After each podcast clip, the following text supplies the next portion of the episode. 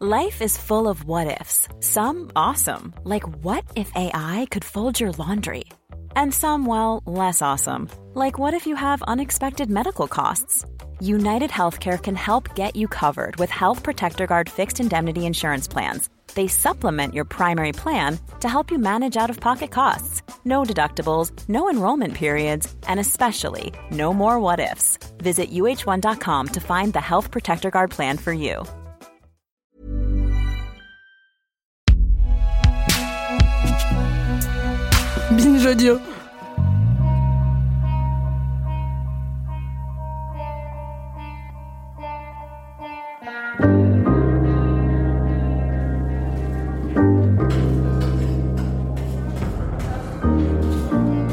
On retrouve Julien de Lausanne, coordinateur de projet pour Médecins sans frontières à Marseille.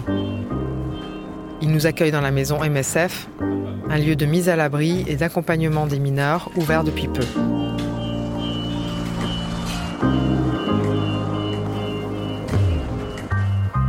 Le lieu dans lequel on se trouve aujourd'hui, c'est une maison sur, euh, deux étages euh, qui peut contenir jusque 20 jeunes.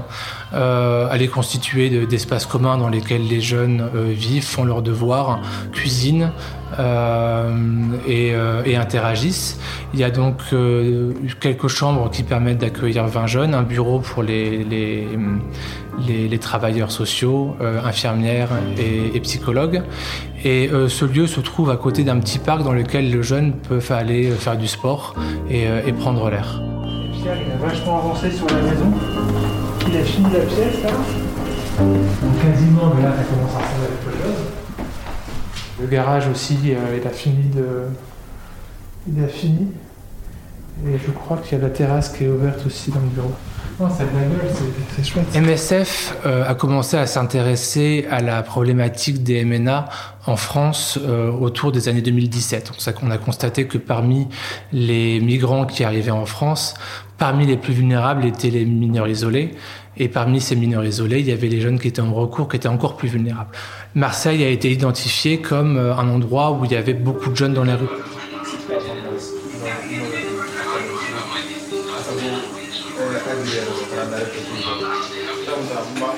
Je viens, de Guinée-Conakry. À, à Kindia, c'est mon ville, c'est mon ville, à côté de la capitale. Après, je suis là. Je m'appelle accueilli, tout. Je m'appelle Ibrahim Diallo, je suis 16 ans, j'ai 16 ans. Oui, je suis bien ici. Mais meilleur qu'avant. Oui. On a décidé de euh, se focaliser sur les jeunes qui nous apparaissaient comme les plus vulnérables, donc les mineurs en recours, et de leur apporter un accompagnement euh, qui était pluridisciplinaire avec une équipe de professionnels. L'objectif étant de pouvoir euh, réinsérer des jeunes qui avaient été donc mis de côté par le conseil départemental et de pouvoir les aider dans leur procédure de recours en- minorité. je parlais vraiment, vraiment français italien. Bah, après, les langues africaines, je parle bambara. Et parle. comment Il y a ce, ce fameux, ce fameux Mohamed euh, qui a euh, été chez nous pendant maintenant pendant plusieurs mois, euh, pour lequel nous avons eu des euh, qui a beaucoup euh, contribué à l'ambiance de la maison puisque c'était un peu un individu moteur avec sa bonne humeur et, euh, sa capacité d'initiative. J'étais en Italie, j'étais en Italie, j'avais commencé à apprendre déjà l'italien. Parce que moi, de base, j'aime vraiment étudier en fait. Donc, quand je suis arrivé en Italie, j'ai pas tardé, j'ai commencé je me suis mis à apprendre la langue. Le centre où on nous accueillis, ça allait. Sauf que euh, la vie de là-bas me plaisait pas. Ah, Parfois, tu sortais, tu étais les victimes de racisme. Je ne dis pas qu'il n'y a pas de racisme en France, mais c'était un peu différent par rapport à l'Italie en fait. Bah, je m'attendais, que ouais, peut-être ici ça, ça allait être un peu, un peu facile par rapport à là-bas en fait. Et bah, je suis venu, tout s'est tombé sur ma tête en fait. J'étais surpris d'avoir comment c'était. Mais comme on le dit, euh, il y a tout le temps les bons et les mauvais partout en fait. Je suis euh, Mohamed, je viens de la Côte d'Ivoire. Je suis électricien, je vis à Marseille. Maintenant j'ai 18 ans. Je suis euh, parti de la Côte d'Ivoire. Je je sais pas quand maintenant, il y a un peu longtemps. Et d'abord, je suis arrivé, je suis passé par la Libye, trajet vraiment pénible. Et je ne serais pas vraiment rentré dans les détails en fait. Parce que je suis arrivé à Marseille, d'abord je suis arrivé, j'ai fait un jour à la gare, j'ai dormi un jour là-bas parce que je ne savais pas où aller.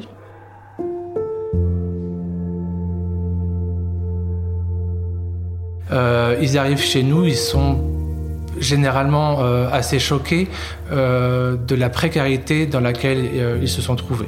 Généralement, ils font des, des, passages à la rue avant d'être détectés par des réseaux de solidarité et avant d'être éventuellement référés à notre, à notre maison. La principale violence, c'est celle qui est induite par la non prise en charge. Un parcours à la rue pour un gamin qui est déjà à genoux, qui a déjà vécu des éléments traumatisants, ça va renforcer, ça va exacerber une situation psychologique qui est déjà désastreuse.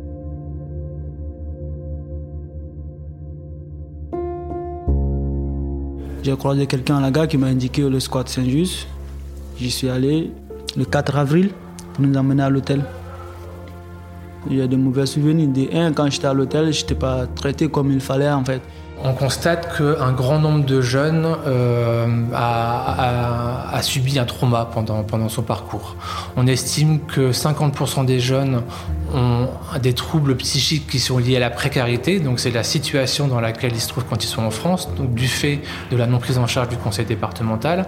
On a environ 37% des jeunes qui ont un psychotrauma, donc un psychotrauma c'est euh, une, atteinte profonde euh, dans leur santé mentale et, euh, qui permet, qui va avoir pour effet parfois de euh, l'empêcher euh, de se situer dans l'espace, dans le temps, ça va, l'empêcher de dormir, ça va l'empêcher euh, de pouvoir se concentrer. En gros, c'est un blocage intense pour, pour, pour la vie normale de ce jeune.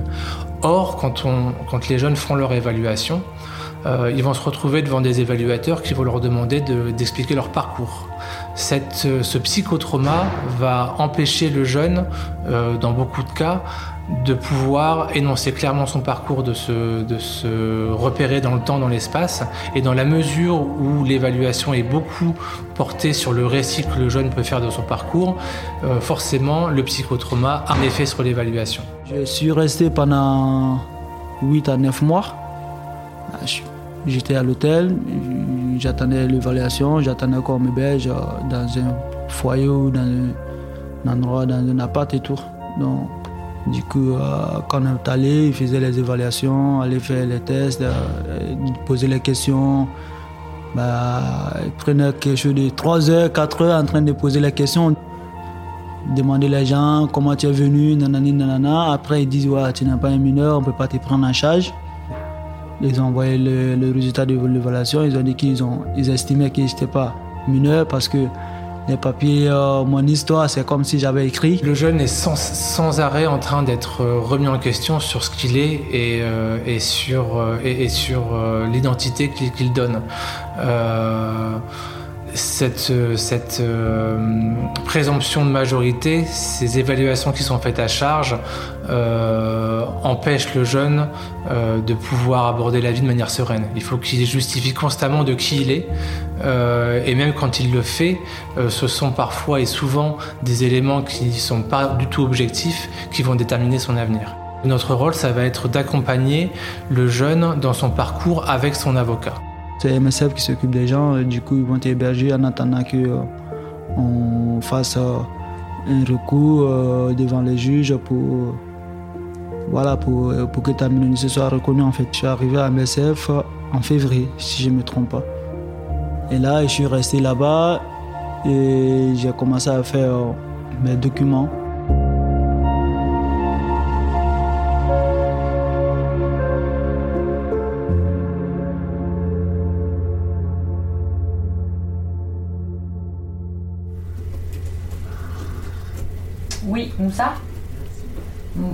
C'est Laurie Quinson, ton avocate. Tu es toujours au consulat Est-ce que tu veux essayer de me repasser la personne qui m'avait dit qu'il fallait que je la rappelle dans une heure? Pour soutenir les mineurs dans leur démarche et permettre leur accès aux droits, MSF travaille en lien étroit avec des avocats spécialisés. Ils sont regroupés au sein de la commission mineurs non accompagnés auprès du barreau de Marseille. Dans leur cabinet, les trois avocates responsables de cette commission, maître Laurie Quinson, maître Constance Rudloff et maître Marlène Yushchenko, reçoivent quotidiennement les mineurs pour les conseiller et les défendre à chaque étape. Oui. Bonjour, excusez-moi de vous déranger, Laurie Quinson, avocate à Marseille. Donc Laurie Quinson, avocate au barreau de Marseille et co-responsable avec Marlène Yushchenko et Constance Rudloff de la commission MNA auprès du barreau de Marseille. Alors Mahmoud, euh, je te reçois aujourd'hui parce que euh, alors qui a saisi pour MSF s'est vraiment inscrit dans cette problématique des- de ces jeunes-là qui n'ont le droit à rien, c'est-à-dire que ils ne sont pas considérés mineurs, ils sont, ils peuvent pas faire valoir une majorité non plus puisqu'ils ont des actes euh, le plus souvent ou en tout cas eux se savent mineurs donc ils se présentent comme étant mineurs. Et donc c'est des jeunes qui vont pas avoir accès au- au- au- à l'hébergement d'urgence de droit commun du type 115. C'est vraiment des jeunes démunis et, et- et MSF est vraiment venu se positionner auprès de ces jeunes-là. 21 Et février. t'as été mis dehors quand? Vendredi jeudi? Le vendredi. Vendredi, ouais. Ce sont des jeunes en recours, c'est-à-dire que c'est pas des jeunes à qui on a définitivement fermé la porte et pour lesquels la minorité ne sera jamais reconnue. C'est souvent des jeunes pour lesquels, à un, à un certain stade de la procédure judiciaire notamment, euh, ils n'ont pas été en mesure de prouver leur minorité par des éléments tels que euh, état civil ou, ou- ou examen médical. En tout cas, il y a encore des, des- des voies de recours pour eux. Donc le 28. ça. Et donc tu es sorti hier? Non, non, pas hier. Tu es sorti quand? Le lundi d'avant? Non. Ça fait combien de temps que tu es euh, au squat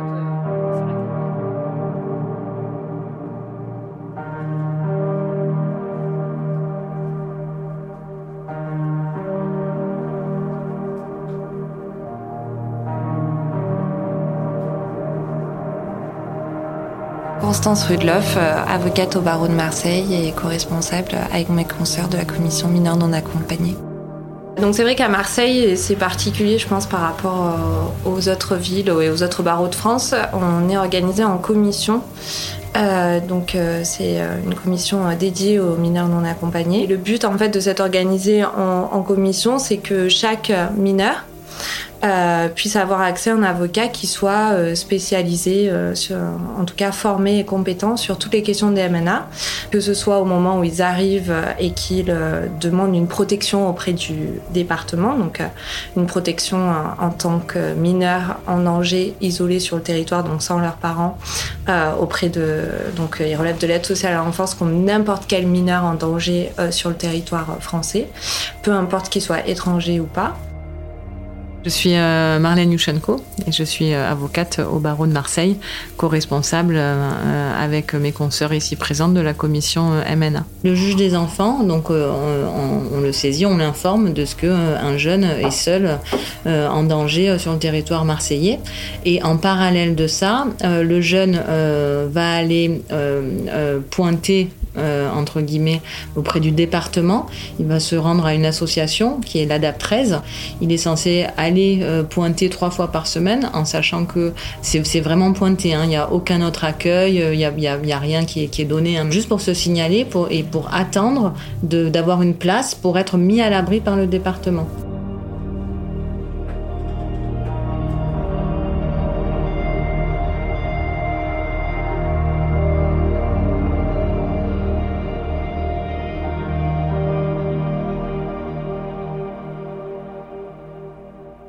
Une fois qu'ils se retrouvent dans ces hôtels, ils sont complètement isolés euh, et euh, pour, pour beaucoup, ils ne comprennent pas pourquoi il y a une telle régression dans, leur prise en charge. Et effectivement, euh, sur les hôtels de mise à l'abri euh, de l'ADAP 13, on sait bien que les éducateurs passent très très peu. Ce qu'on nous raconte, c'est des éducateurs qui viennent avec des tickets de snack euh, pour les distribuer aux jeunes. Et les jeunes sont très peu en lien avec, avec ces éducateurs qui pourtant sont interrogés par les évaluateurs pour euh, venir décrire le comportement du jeune et venir dire si le jeune a un comportement euh, adolescent ou non. Euh, donc cette absence de prise en charge, en fait, elle est vraiment très problématique. Alors l'évaluation, c'est essentiellement un rendez-vous entre le jeune et trois évaluateurs, je pense qu'ils sont deux, deux, ouais, deux évaluateurs et un interprète soit, présent physiquement, soit par téléphone. Euh, et de cette évaluation, l'ADAP 13 va dire au département si selon eux le jeune est mineur ou majeur. Ensuite, euh, si le jeune est évalué mineur ça posera pas trop de difficultés. On va avoir une audience devant le juge des enfants qui va valider et puis le jeune va, va continuer à être pris en charge. Après, on pourra discuter de la qualité de la prise en charge qui est effectivement euh, bien en deçà de ce qu'elle peut être pour des euh, mineurs euh, français sur le territoire. Donc ça aussi, on essaye de mener des combats par rapport à cette qualité de la prise en charge. Et puis, quand le jeune est évalué comme étant majeur, c'est là où il va s'ouvrir vraiment une bataille juridique.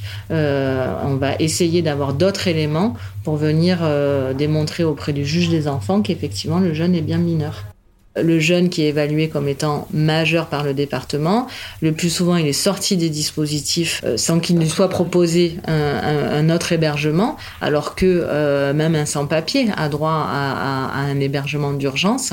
Et donc là, nous aussi, on a tout un travail à faire auprès des hébergements d'urgence de droit commun pour que le jeune puisse se faire héberger euh, sur du droit commun, ou alors en travaillant avec des associations du type MSF.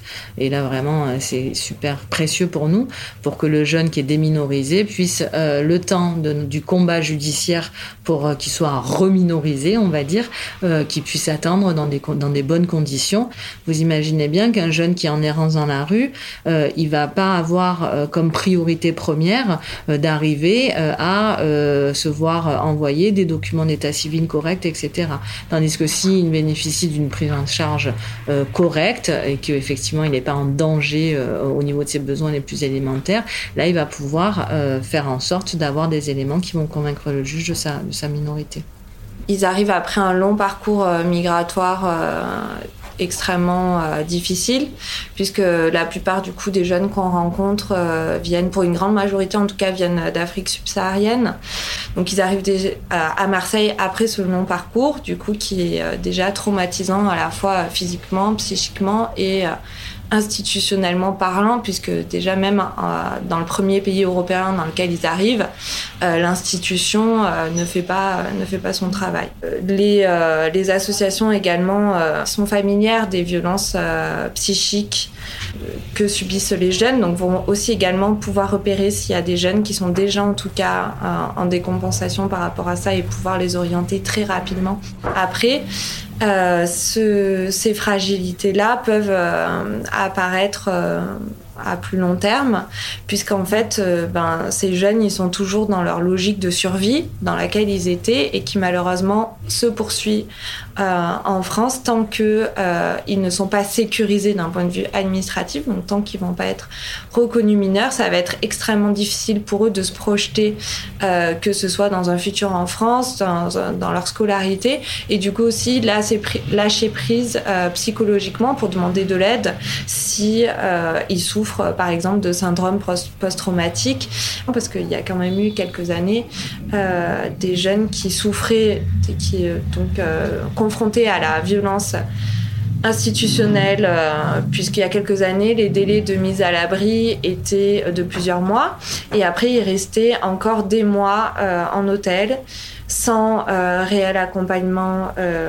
éducatif. Et donc avec pour certains il y avait une trentaine de jeunes dans, des hôtels avec un éducateur qui passe tous les trois jours. Et pour les plus fragiles ça peut être dramatique cette prise en charge psychologique et psycho-affective, elle est déterminante, euh, y compris dans l'évaluation de la minorité du jeune, puisque dans le cadre de l'évaluation, les questions qui vont être posées et qui vont euh, permettre de conclure à une minorité ou une majorité, ça va être euh, basé pour l'essentiel sur la cohérence du récit, les rapports spatio-temporels, le, parcours d'exil, etc. Or, on sait qu'un jeune qui, qui, présente des difficultés au, au, niveau psy, va avoir beaucoup de mal à se raconter, à raconter son histoire, à raconter son parcours. J'ai l'impression que c'est une sorte de, double peine aussi et un cercle vicieux, puisque tant que les jeunes ne sont pas bien pris en charge au, au niveau, au niveau psy, il y a ce risque euh, qui, euh, qui, qui, n'arrivent pas euh, à répondre euh, aux interrogations des évaluateurs. Et donc forcément, les interrogateurs, au lieu de dire, bon ben ok, il y a peut-être euh, des traumas qui expliquent ces incohérences, ils vont juste dire que la personne ment puisqu'il y a des incohérences.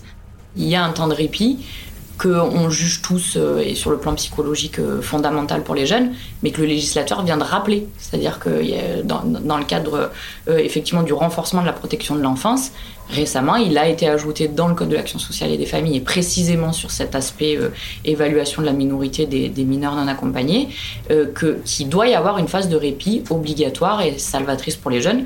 Et on voit encore une fois que le CD13, dans sa volonté de contourner euh, ce qui lui est reproché depuis plusieurs années, ben, euh, ne parvient pas à dissocier effectivement cette notion de, de, mise à l'abri qui va permettre ce répit, euh, de l'évaluation qui va s'enchaîner très vite et qui aura bah, les effets délétères qu'on vient, de, vient de voir ensemble. Le critère prépondérant aussi dans l'évaluation, malheureusement, ça devient le physique mmh. et l'attitude générale du jeune. Et euh, ce critère qui, euh, normalement, est un des critères euh, du faisceau d'indices dans le cadre de l'évaluation, est en tout cas à Marseille le critère prépondérant, duquel va, être, va découler l'ensemble des autres critères après qui vont être, et, qui vont être étudiés lors de l'évaluation. Évidemment, le département et son association délégataire, l'ADAP 13, n'hésitent pas à reprendre ce critère-là dans les évaluations, alors qu'on sait que c'est des critères qui sont extrêmement subjectifs. Franchement, c'était pas facile, c'était pas une partie de plaisir en fait. Peut-être que ça prendra 12 mois, 18 mois. Des fois, on a, on a des jeunes qu'on parvient à faire placer euh, à la veille de leur majorité. Et c'est pas grave, c'est un statut qui est, quand même reconnu. Et pendant ce temps-là, ils auront été pris en charge bah, de manière bénévole par les associations sur le territoire euh, euh, marseillais. Peut-être mieux que s'ils avaient été pris en charge d'ailleurs par, par les services sociaux du département. C'est en 2021 là, que j'ai été pris en charge. Euh, du coup, euh, tout ce temps, j'ai passé à MSF. Franchement, euh, c'était trop bien. Ils nous aidaient beaucoup, MSF. Et c'est vraiment un moment que j'ai passé depuis mon arrivée en France. Malgré toutes les difficultés, quand j'étais avec eux, ça allait en fait. Parce que ils organisaient les activités, tous les démarches administratives qu'on avait besoin, tous les accompagnements on tout.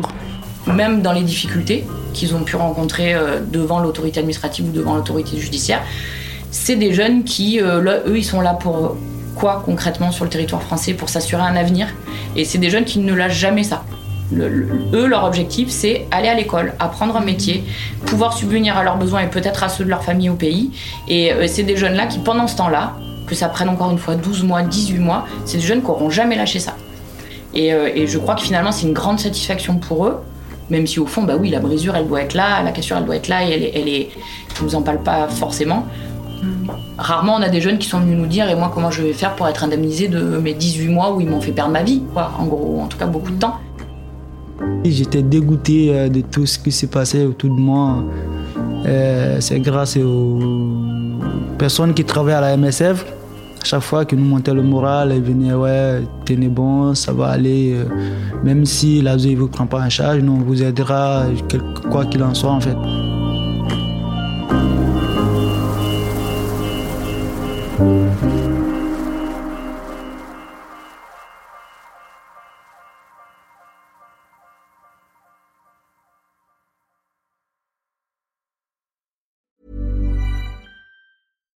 Hi, I'm Daniel, founder of Pretty Litter. Cats and cat owners deserve better than any old-fashioned litter. That's why I teamed up with scientists and veterinarians to create Pretty Litter. Its innovative crystal formula has superior odor control and weighs up to 80% less than clay litter. Pretty Litter even monitors health by changing colors to help detect early signs of potential illness. It's the world's smartest kitty litter. Go to prettylitter.com and use code ACAST for 20% off your first order and a free cat toy. Terms and conditions apply. See site for details.